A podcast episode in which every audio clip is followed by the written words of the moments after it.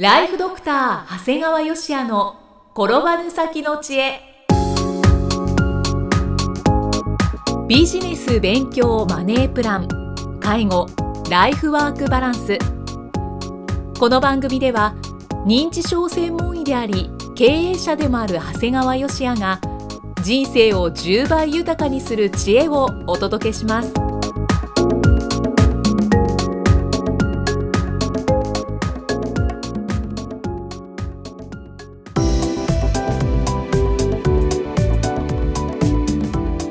こんにちは、生きみえです。ライフドクター長谷川芳也の転ばぬ先の知恵。今回は第177回目です。長谷川先生今回もよろしくお願いします。お願いします。さて今回は大村聡さんのお話をしてくださるんですね。そうですね、はい、えー私はですねあの毎朝トレッドミルで歩きながら音楽を聴き日経新聞を読むのが日課なんです。はい、もう知っております。はい。その中でも私の履歴書っていうのはもう大好きな連載なんですようねん。平成28年8月1日からノーベル賞を取った大村聡さんのお話は抜群に面白かったです。はあでも大村先生ですからもうなんか面白そうなのは想像できますね。イベルメクチンを発見し河川盲目症とも呼ばれる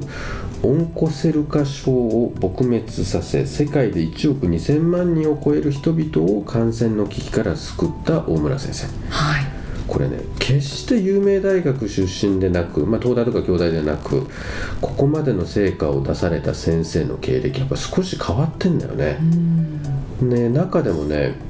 米国留学候補5大学直感で選択客員教授の待遇高級に勝るっていうのは本当に参考になったんですよね。これね、えーその文章からちょっとピックアップしますとはい。留学先の候補5大学のうち最低額を提示してきたのは米コネティカット州にある、えーウェスレイアン大学のマックス・ティシュラー教授だただ電報で真っ先に返事をくれポスドクではなく客員研究教授として迎えるという。私は給料が低い分何か別にいいことがあるのではないかと思った。電報ですぐに応じてくれたのも嬉しかったし米国旅行で会った時に、えー大人物だなという印象を受けていたと、実はねこの選択が大村先生の将来にとても大きな意味を持ったようなんですね。やっぱりね人間っていうのはあの努力するってのは当たり前なんだよね、ただその努力する前にやっぱり適切な選択をするかっていうのは何よりも大事なんですよね、だからあのー結局その給料だけで選んでいたらそれなりの責任ある仕事ってさせてもらえないんですよね、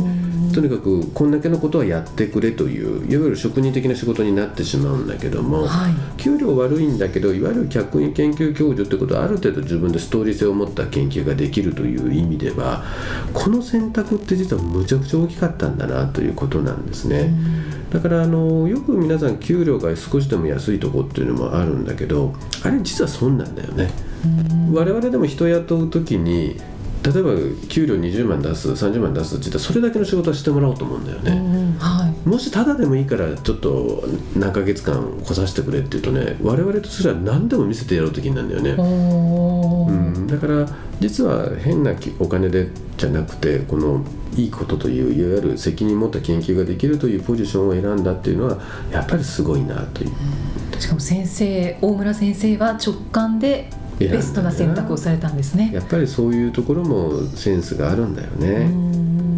で例えば僕自身はね、えー認知症の専門医であるんですけども医療法人ブレイングループの経営者で、まあ、あるんですよね。はいで正直決算書も読めるし、経営計画書も5年先まで作成しほぼ達成するんですね。はいでそんな話をすると必ず言われるんだよね。お医者さんというより経営者ですねという言葉をいただくんだけど、まあ、その言葉の裏には、まあ、どこかちょっと疑念軽蔑の雰囲気を感じるんだけど、僕自身はマネジメントもできない医者って医療のレベルも低いっていうことなんですよ。一周してくださいました、うん。でもねあの大村さんはお医者さんではないんですがこれマネジメント能力は相当高いようなんですね。そうなんですね。発見したエバーメクチンのロイヤリティの交渉で当初3億円で全ての権利をもらえないかっていうふうに提案されたそうなんです、はいでその額は、まあ、教授が定年まで何の心配もなく研究ができる額だそうなんですが実際あの北里研究所の担当理事も3億円もらった方がいいって勧めてきたそうなんだけども大村先生は売上の一定の比率を北里研究所に支払う方式にすべきだと主張して譲らなかったそうなんです。でこれはどうも大村先生が初めてのパターンだったらしいんですけどもはい。結果2003年までの20年以上も特許料収入が実現したそうです。でねその特許料で自身の研究だけでなく1989年4月に北里大学メディカルセンターまで作っちゃったっていう。えーすごいですね。これその履歴書の中に書いてありましたけど特許料だけで研究した人はいるんだけども病院まで作った人は大村さんしかいないそうでただ一人。だってね特許料収入多い時は年間16億円だ もうちょっとクラクラしまですね。確かに病院も立ちまうわなみたいなところがあってそれが20年あったわけだからね。あでねさらにその大村さんは北里研究所の副所長になり経営改革もしてるんだって。改革ですかでその時は当然経営なんてしたことないから経営を一から学んだというからすごいんだよね。なんかもう持ってるバイタリティが違いますね。そう。当時の心境はね。はい。大学の教授を続けるよりも研究所を立て直す仕事の方がはるかに大きなことができるだろうという思いだったみたい。あー先見の明だ。だからそこには研究者だから経営はできない。医者だから経営はできないという甘えはないんだよねやっぱり大村先生の仕事ぶりを見るとマネージメントできない医者は医療のレベルの低いも間違いでないっていうふうに少し自信を持ちましたね。同じことですね。そう。だからねやっぱり、うん、でも自分なら3億円もらったかなとかねいろいろ考えちゃうよね。あーそうですね。うん。まあでもねちらっと書いてあったのは自信もあったみたいですね自信ですか、うん、要するにこの研究結果はそんな3億円ばかりではなくてもっとすごいものを生み出すという自信も正直あったみたいですね。だからなんとなくだからさっき直感で直感でって言ってたんだけど何でもかんでも直感ではないと思うんだよね。ある程度の自分なりのあの理屈を持った上での直感だと思う。だから何も考えてないという意味ではないんだと思うね、はいうん、だからこういうちょっとあのこの研究内容はってこの大村先生しかわからない部分なんだけどね、でちょっと話は変わるんだけども過去の経営者たちは事業で成功すると美術の収集された方が見えるってことは僕も随分今までご紹介してきたんだけども、はい。やっぱりお金儲けだけでなくてあの文化にも役立とうという風潮があるしあったんですね、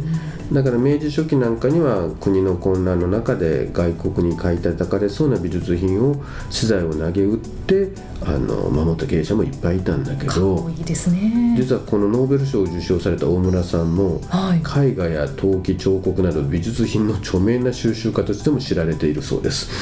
そやはりそこにつながるんでやっすねぱりすごいなと思って。じゃあなんかね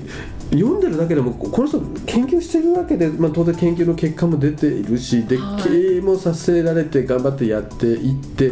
これ相当忙しい人だと思うのにこういうところの能力もあるんよね。で最初は細々とと研究で得た報奨金で絵画を購入されてたんだって。はい本当に細々としてたんだけどだからだから逆に特許料で北里大学のさっき病院を作ったというメディカルセンターを建築した際にはヒーリングアートを取り入れたようで、まあ、要するにアートで癒しをしていきましょうということみたいではいでまたその時のねアイデアがいいんだよね。でもっと絵を集めたくなったんだってその、要するにその自分のためじゃなくてねその北里のメディカルセンターにもっと絵をいっぱい飾りたいなと思った時にはい。えとそんなお金がむちゃくちゃあるわけじゃないから、少ないお金で良い絵を集めるために作品コンクールを実施したんだって、はい。で優れたものに賞金を出してあとは病院が引き取って飾るという方法を考えたような。これ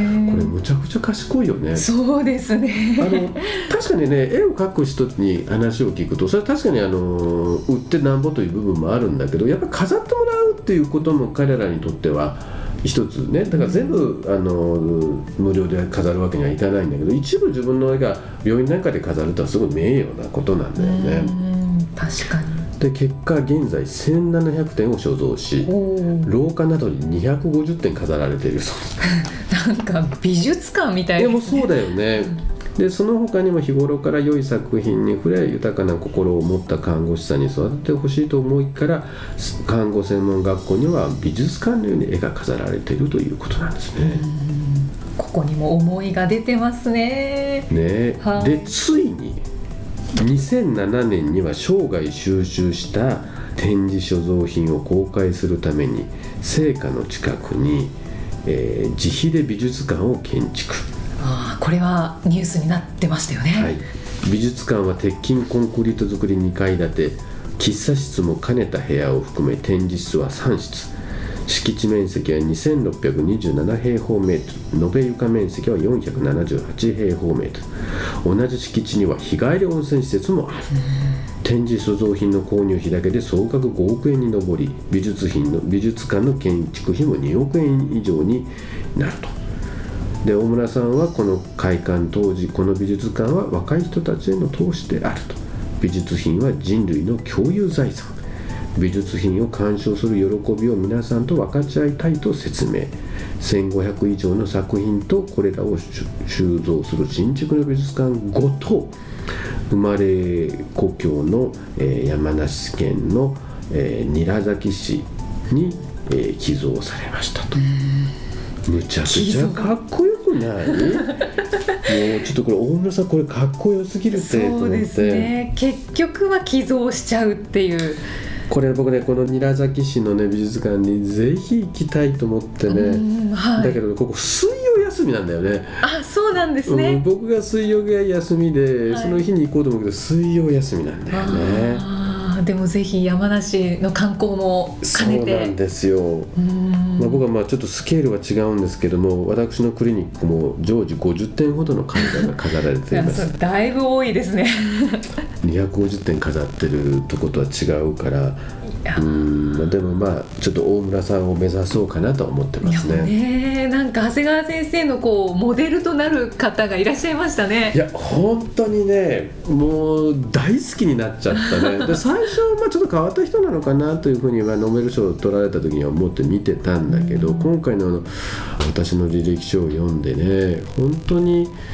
ねすごい東大とか京大出たわけじゃなくてね一旦学校を出て夜間の先生になってそこで学んでる生徒たちを見てもう一回自分学び直そうと思って研究の道に入られたみたいなあのところがすごくいいですよね。だからもうなんか最近の傾向として本当に東大だとか京大なんかですごくふんだんなあの人脈とお金があるところの研究がかえってノーベル賞に結びつかなくてこういうちょっとあ、まあ、言葉悪いけどアウトロー的な人の方がいい視点を持ってるのかなっていうのを思うとまあ逆にねいい国になってきたなという気はしますよね。あだからみんなものの考え方と努力の仕方を間違えなければ、まあみんなこんな風になれるんだろうな。で本当に逆に成功してしまった時に、まあ、やっぱり社会貢献みたいなことでその美術というところにも目が行くというのはね、あのとてもいいなというふうには思いましたね。ありがとうございました、ありがとうございます。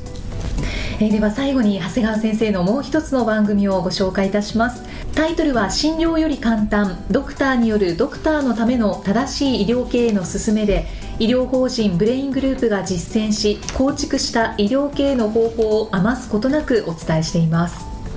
長谷川先生本当に内容が濃いですよね。そうですね。あの、まあ、ブログに書いたりこの放送でしたりっていうのはやっぱり不特定多数の人が皆さん聞けるもんですからある程度やっぱり常識的なことしか言えないんですけど、まあ、これも本当有料で聞きたい人にっていうことですので、まあ、ここでしか言えないっていうようなことを結構お話ししてますので、まあ、どれぐらい言ってるのかということを一度試して聞いていただけるとありがたいですね。はいただいま定期購読受付中です。ご入会された方に毎月20日にダウンロード形式の音声ファイルと配信内容をまとめたテキストをお届けそして CD と冊子にして郵送でもお届けします。今なら最初の2ヶ月間は無料でご利用いただけます。無料お試し版の音声ファイルテキストもございますのでぜひご利用ください。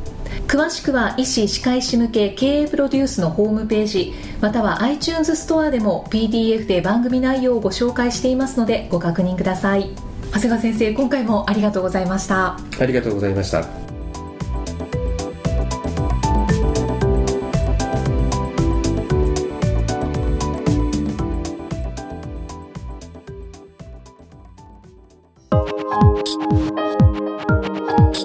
今日の放送はいかがでしたか？番組ではご感想や長谷川よしあへのご質問をお待ちしています。番組と連動したウェブサイトにあるホームからお申し込みください。URL は http コロンスラッシュスラッシュ brain-gr.com スラッシュ podcast スラッシュ http コロンスラッシュスラッシュブレイン -gr.com スラッシュポッドキャストスラッシュですそれではまたお耳にかかりましょう。この番組は提供ライフドクター長谷川芳也。プロデュースキクタスナレーションは生きみえによりお送りいたしました。